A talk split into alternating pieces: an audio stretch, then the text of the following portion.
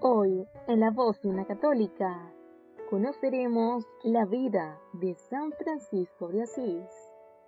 Una vida que vale la pena conocer.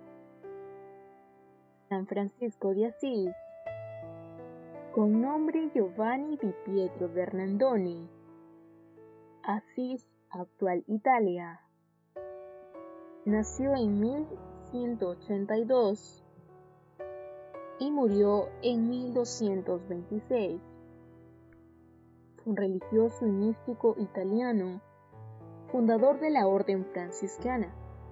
Casi sin proponérselo, lideró San Francisco un movimiento de renovación cristiana que centrado en el amor a Dios, la pobreza y la alegre fraternidad, tuvo un inmenso eco entre las clases populares e hizo de él una veneradísima personalidad en la Edad Media. La sencillez y humildad del pobrecito de Asís, sin embargo, acabó trascendiendo su época para erigirse en un modelo atemporal y su figura es valorada más allá incluso de las propias creencias como una de las más altas manifestaciones de la espiritualidad cristiana. Hijo de un rico mercader llamado Pietro di Bernardone, Francisco de Asís era un joven mundano de cierto renombre en su ciudad. Había ayudado desde jovencito a su padre en el comercio de paños y puso de manifiesto sus dotes sustanciales de inteligencia y su afición a la elegancia y a la caballería. En 1202 fue encarcelado a causa de su participación en un altercado entre las ciudades de Asís y Perugia.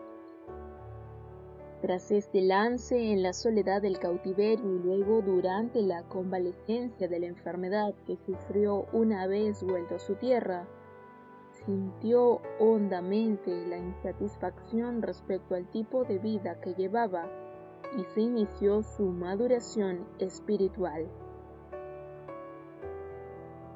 De lujo a la pobreza.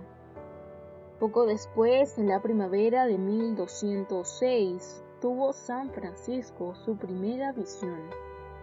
En el pequeño templo de San Damián, medio abandonado y destruido, oyó ante una imagen romántica de Jesucristo una voz que le hablaba en el silencio de su muda y amorosa contemplación. Ve Francisco, repara mi iglesia. Ya lo ves, está hecha una ruina. El joven Francisco no vaciló, corrió a su casa paterna, tomó unos cuantos rollos de paño del almacén y fue a venderlos a Foligno Luego entregó el dinero así obtenido al sacerdote de San Damián para la restauración del templo. Esta acción desató la ira de su padre, y si antes había censurado en su hijo cierta tendencia al lujo y a la pompa, Pietro di Bernardone vio ahora en aquel donativo una ciega prodigalidad en perjuicio del patrimonio que tanto sudor le costaba.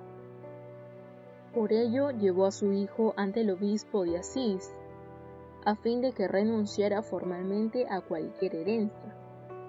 La respuesta de Francisco fue despojarse de sus propias vestiduras y restituirlas a su progenitor, renunciando con ello por amor a Dios a cualquier bien terrenal. Un poquito acerca de la historia de San Francisco de Asís. Continuaremos en el siguiente capítulo. Se despide de ustedes la voz de una católica.